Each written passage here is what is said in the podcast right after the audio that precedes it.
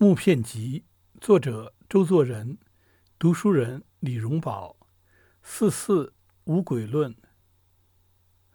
报载达尔文吃读全文发表。关于宗教问题，证明他是无神论者。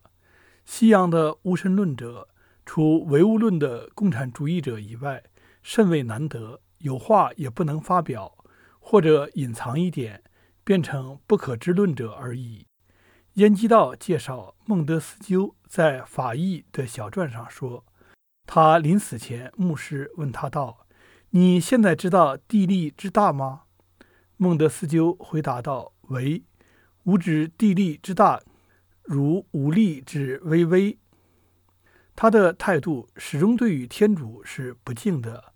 我们当时读了很感兴趣，觉得他的勇气是不可及的。但是在中国古代，就是神灭论也还不成什么问题。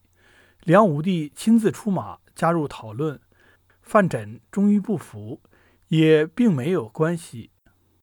可是成问题的乃是无鬼论，因为这不是宗教上的，乃是伦理上的问题了。说无鬼便是不认祖宗有灵，要牵涉到非孝上去了。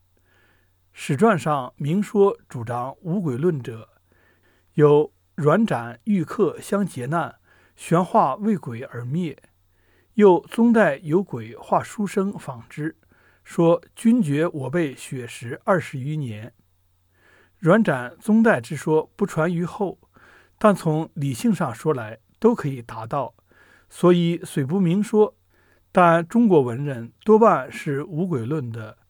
这话似乎不太勉强。我们首先举出苏东坡为例，他平常喜欢叫人家说鬼，人家说没有可说的，东坡曰：“古妄言之。”这就是根本不相信有鬼，所以可以随便的胡乱讲一气，只是不点破罢了。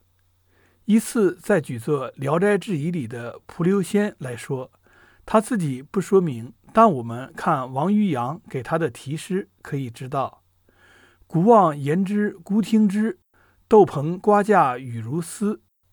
料应厌作人间语，爱听秋坟鬼唱歌。”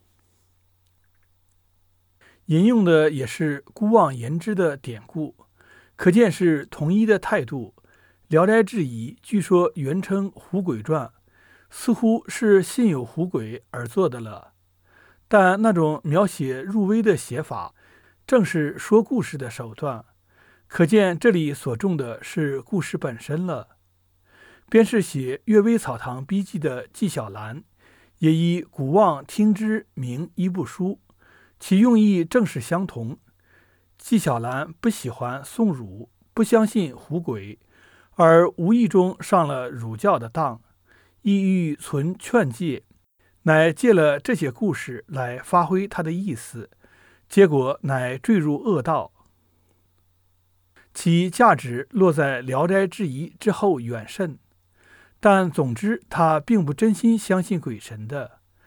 只有老实的劝诫进路的作者们，才是有鬼论的信徒。亦虽不敢放胆的自由的思索，其作品也就毫无生气了。